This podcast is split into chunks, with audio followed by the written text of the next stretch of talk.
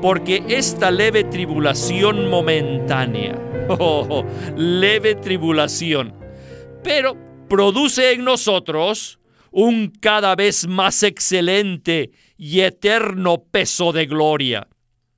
El eterno peso de gloria está en contraste con la leve tribulación momentánea.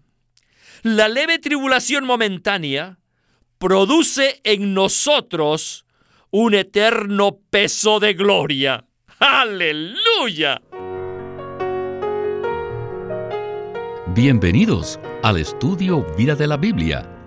La Biblia es un libro de vida y esta vida es una persona viviente, el Cristo maravilloso y todo inclusivo.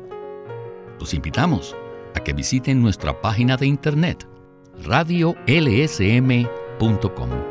y allí podrán escuchar gratuitamente todos los programas radiales del Estudio Vida. El libro de 2 Corintios hace una maravillosa contribución al Nuevo Testamento, porque describe vívidamente la experiencia de Cristo, no desde la perspectiva doctrinal, sino mediante los detalles acerca de cómo el apóstol Pablo y sus colaboradores experimentaron a Cristo. De hecho, podemos decir que los capítulos 3 y 4 de 2 Corintios son los capítulos más profundos en cuanto a la experiencia de Cristo. Lo que vemos en estos capítulos es que los apóstoles no predicaron algo que simplemente habían oído o que les habían enseñado. Al contrario, lo que ellos predicaban, enseñaban y ministraban era lo que se había forjado en ellos. Por lo tanto, ellos ministraron lo que eran, lo que habían llegado a ser. Los apóstoles eran personas que tenían una nueva constitución, porque habían sido reconstituidos intrínsecamente. Entonces, dicha constitución llegó a ser su ministerio. Bien, de esto es que estaremos compartiendo hoy en el estudio Vida de la Biblia con Witness Lee. Hoy continuaremos con la cuarta parte de un tema del cual hemos venido hablando en los últimos mensajes. Me refiero al tema acerca de los ministros del nuevo pacto. Y hemos invitado a Guido Olivares para que nos acompañe con los comentarios. Estoy muy agradecido de que me hayan invitado. Guido, el capítulo 4 es maravilloso, ¿no le parece? Ciertamente lo es, Víctor. La descripción que usted hizo en la introducción es exacta. Los ministros del Nuevo Testamento no son personas graduadas de los seminarios o de las escuelas bíblicas que tienen el conocimiento de la Biblia basados en sus estudios.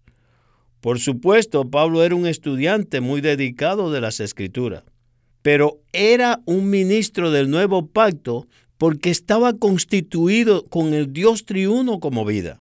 Dios fue introducido en las propias fibras del ser tripartito de Pablo y esta constitución llegó a ser el ministerio y el propio ser del apóstol. En otras palabras, él ministraba la constitución divina que había en él y eso llegó a ser su ministerio. Los ministros genuinos del nuevo pacto, que están constituidos con el Dios triuno, tienen el ministerio genuino del nuevo pacto que ministren los creyentes el Dios que está constituido en ellos. El libro de Segunda de Corintios no es superficial, es comida espiritual sólida para aquellos que están avanzando seriamente con el Señor, para llegar a ser los ministros actuales del nuevo pacto que están constituidos con Dios. En este libro de Segunda Corintios podemos leer con frecuencia la palabra constitución.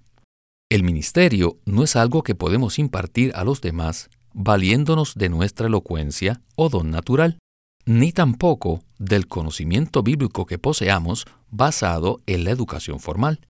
El término constitución tiene una implicación radicalmente diferente.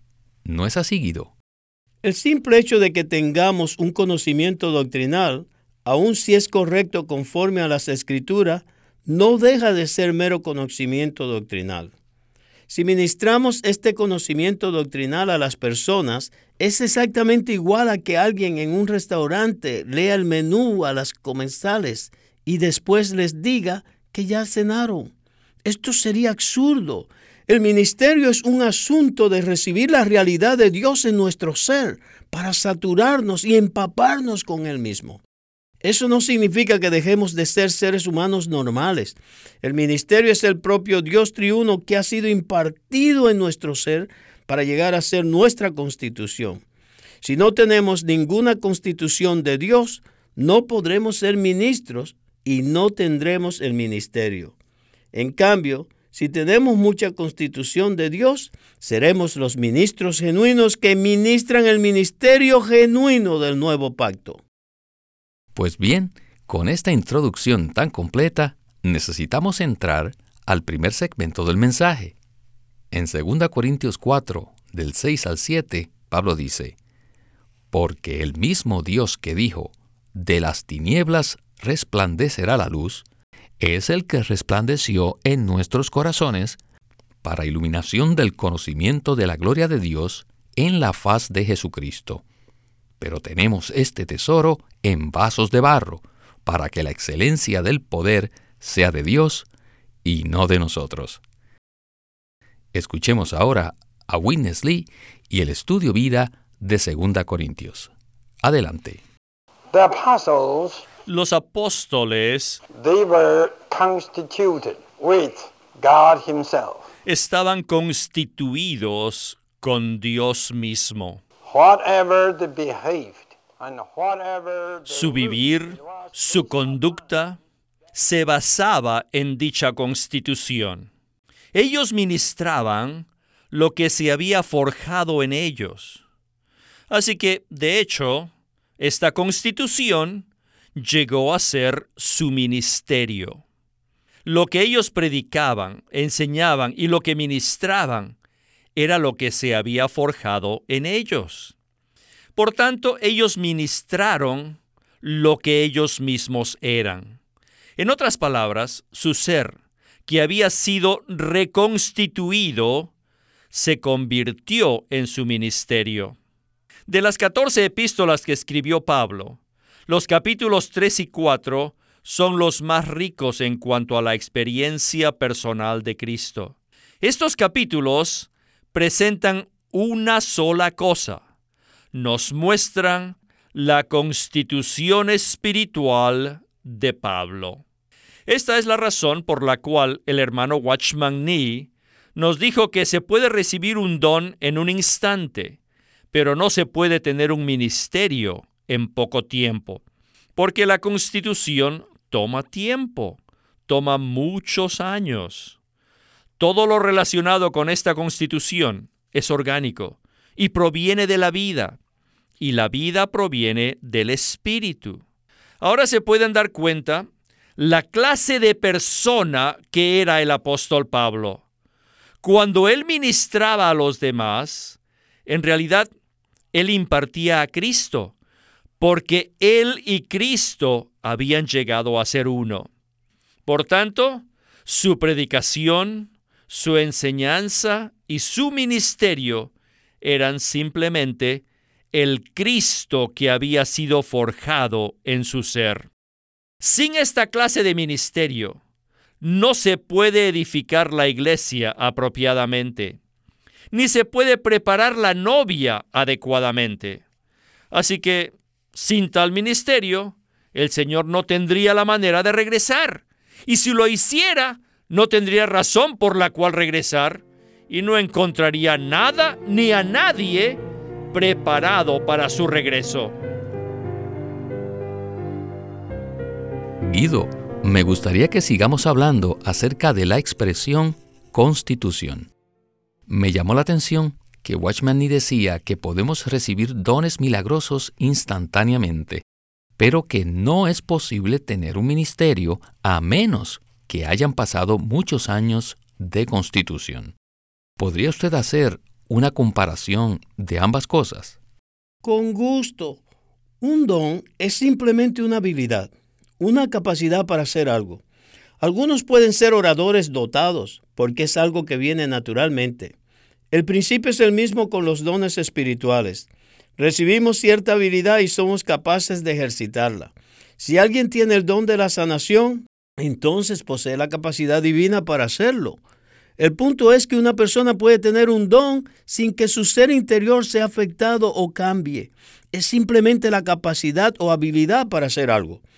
El ejemplo más impactante acerca de un don milagroso se relaciona no con un ser humano, sino con un burro. El burro de Balán recibió un don milagroso y espectacular para hablar el lenguaje humano. Sin embargo, el burro siguió siendo un burro y no llegó a ser una persona. Este puede parecer un ejemplo cómico, pero ilustra el punto que estamos hablando. Lamento decirlo, pero muchos cristianos hoy día valoran los dones en lugar de valorar el ministerio genuino del nuevo pacto que se basa en la constitución intrínseca de los ministros.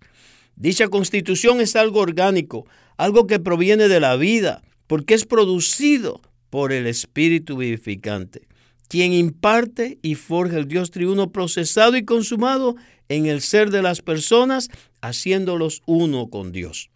Una persona elocuente puede lograr hacer muchas cosas, pero su ser interior está carente del contenido divino. Es posible que otra persona no sea muy elocuente, pero cuando habla, imparte a Dios en las personas como vida. ¿Seremos de aquellos que paguemos el precio y recibamos la gracia para que nos enfoquemos en el deseo de Dios de llevar a cabo su economía?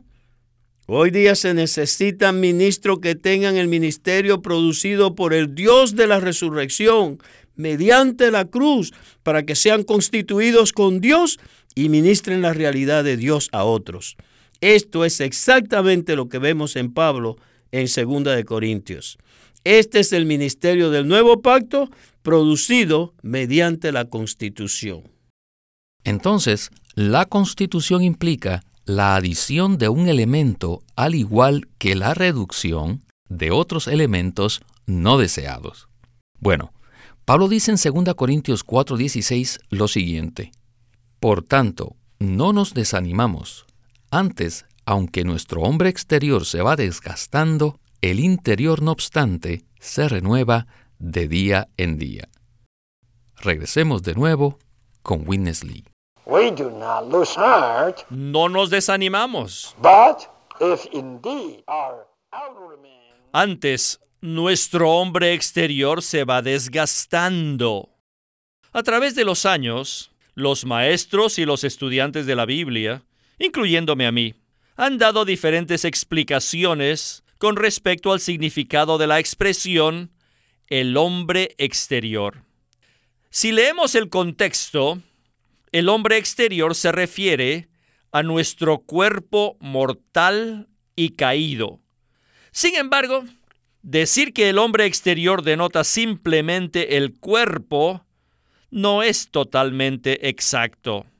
El hombre exterior tiene el cuerpo como su órgano y el alma como su vida y persona. Por consiguiente, el hombre exterior comprende tanto el cuerpo como el alma. Entonces, ¿qué es el hombre interior? El hombre interior es nuestro espíritu regenerado, cuyo órgano es el alma, que ha sido renovada. El espíritu es la vida y la persona, y el alma renovada es el órgano. La vida de nuestra alma debe ser negada, mientras que las funciones del alma, es decir, la mente, la voluntad y la parte emotiva, deben ser renovadas. Este hombre exterior, que es nuestro cuerpo caído, está siendo consumido, se va desgastando y se va muriendo. Pablo dice, antes, aunque nuestro hombre exterior se va desgastando, el interior no obstante, se renueva de día en día. La acción de ser consumido implica una disminución y la acción de renovarse implica un aumento. Por tanto, nuestro hombre exterior va disminuyendo y nuestro hombre interior va aumentando. Ahora, ¿qué es lo que hace que seamos renovados? Ser renovados es similar a recibir una nueva constitución. Para ello es necesario cierto elemento. Este elemento renovador es el tesoro que está escondido en nosotros. Sin embargo, no es suficiente tener el elemento. También se necesita que seamos aniquilados, destruidos, consumidos y molidos. Necesitamos el medio ambiente o el entorno que nos rodea. Esta es la razón por la cual Pablo dice en el versículo 17, porque esta leve tribulación momentánea, oh, leve tribulación, pero produce en nosotros un cada vez más excelente y eterno peso de gloria. El eterno peso de gloria está en contraste con la leve tribulación momentánea.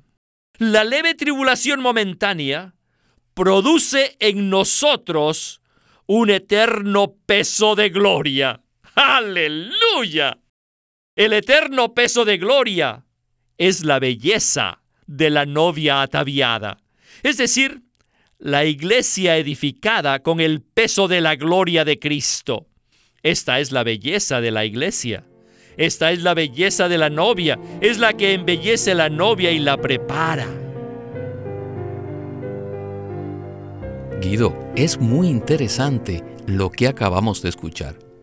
Winnesley conecta el versículo 17, que habla de la tribulación momentánea que produce en nosotros un excelente y eterno peso de gloria, con la preparación de la novia. ¿Podría usted ampliar este punto? Me está pidiendo mucho, Víctor. Este es un tema muy extenso. Tenemos un tesoro en nosotros, el cual es el Dios triuno procesado y consumado, el Cristo neumático, el Espíritu vivificante.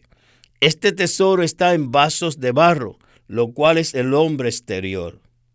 ¿Cómo podrá manifestarse ese tesoro si no sucede nada en nuestro hombre exterior? Si nuestra alma permanece tan fuerte, tan autosuficiente, será como si no existiera este tesoro en nosotros. Se expresará nuestro yo. Pablo decía que él no se predicaba a sí mismo sino a Jesucristo el Señor.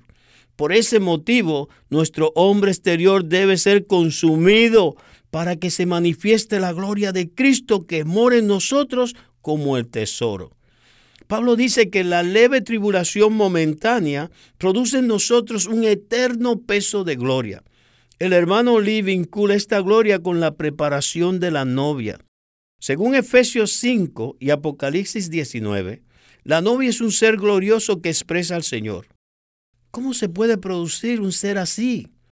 Se puede producir únicamente mediante el ministerio del nuevo pacto el cual es llevado a cabo por personas que han sido constituidas de Dios, cuyo hombre exterior está siendo desgastado, mientras están siendo renovadas estas personas en su hombre interior para ministrar al Dios de gloria en el pueblo de Dios, preparándolos para llegar a ser la novia de Cristo. Una vez que el ministerio del nuevo pacto, el ministerio del Espíritu, se ha llevado a cabo, y el pueblo hambriento y sediento de Dios los reciba, se producirá algo en su ser interior que los hará ministros del nuevo pacto. Es decir, se producirá una reproducción, una expansión. Gradualmente el pueblo de Dios será santificado, renovado, transformado, conformado y glorificado para llegar a ser la hermosa y gloriosa novia de Cristo que Él recibirá en su segunda venida. Si queremos que cuando Cristo regrese haya una novia preparada que exprese la gloria de Dios, se necesita que hoy día haya un ministerio llevado a cabo por personas cuyo hombre exterior es consumido y su hombre interior es renovado diariamente. Como resultado, se producirá un eterno peso de gloria. La gloria de la novia depende del ministerio del nuevo pacto de los ministros. Esto quiere decir que cuando los ministros del nuevo pacto imparten al Dios que se ha constituido en ellos, producen réplicas de sí mismos. Este es el caso de Pablo y Timoteo. El apóstol Pablo dice en el libro de Filipenses que Timoteo había llegado a ser de una misma alma con él, ¿verdad? Esto es cierto. Llegar a ser de la misma alma con alguien como Pablo significa llegar a estar constituidos de Cristo. Quisiera dar una palabra adicional respecto a la conexión entre el ministerio y la novia. Esto lo podemos ver en 2 Corintios 11:2, donde Pablo dice, os celo con celo de Dios, pues os he desposado con un solo esposo, para presentaros como una virgen pura a Cristo. El apóstol Pablo y su ministerio, el cual ministra al Dios de gloria, tiene como objetivo la preparación de la hermosa novia de Cristo. ¿Qué es lo que se necesita hoy día? Se necesitan creyentes que estén dispuestos a ser los Pablos actuales, no en sentido de hacer una gran obra, sino en el sentido de experimentar al Señor de la misma manera que Pablo lo experimentó. Esto hará que los creyentes lleguen a ser ministros genuinos del nuevo pacto, los que llevan a cabo el ministerio genuino del nuevo pacto, cuya meta es la iglesia gloriosa, la novia preparada para Cristo. Esta es la carga de este ministerio. Guido, esta es una conclusión maravillosa. Si deseamos ser los ministros genuinos del nuevo pacto, necesitamos que nuestro hombre exterior sea desgastado y que nuestro hombre interior sea renovado de día en día. Es imposible escapar de la mano de Dios. No obstante, es posible que usemos nuestra astucia para evitar ser quebrantados y molidos. Sin embargo, si hacemos esto, sufriremos más. ¿Por qué? Porque nuestro destino es ser consumidos. El Señor usará cualquier cosa en nuestro entorno para lograrlo, ya sea nuestra esposa, nuestro trabajo, nuestros hijos y aún los hermanos en la vida de iglesia. Sin embargo, no debemos pensar que el Señor desea consumirnos porque estamos mal. Por el contrario, Él desea consumirnos porque estamos bien. Pablo era una persona muy recta y por ese motivo necesitaba ser consumido en gran manera. Por lo tanto, debemos permitir que el Señor, en su soberanía, desgaste nuestro hombre exterior. Es posible que nos preguntemos, ¿qué debemos hacer? Porque si estamos bien, seremos consumidos. Pero si estamos mal, seremos castigados. Bueno, la respuesta es que no es necesario que hagamos nada. Tarde o temprano el Señor nos colocará en la piedra que muele. Cristo puede ser expresado en nuestro vivir y ministrado a los demás únicamente cuando nuestro hombre exterior es consumido. Este es el camino que el Señor toma. Solo de esta manera se podrá preparar la novia. Guido, Desgraciadamente el tiempo se nos terminó, pero quiero agradecerle su compañía en este estudio vida y espero que pueda regresar pronto. Agradezco su invitación, Víctor. Nuestra única motivación en el estudio vida es hacer disponible el ministerio de Witness Lee directamente, para que los buscadores genuinos del Señor puedan estudiarlo, compararlo con las escrituras y disfrutarlo. Me despido hasta una próxima oportunidad. Este es Víctor Molina haciendo la voz de Chris Wilde, Guido Olivares, la de Ron Cangas y Walter Ortiz, la de Winnesley.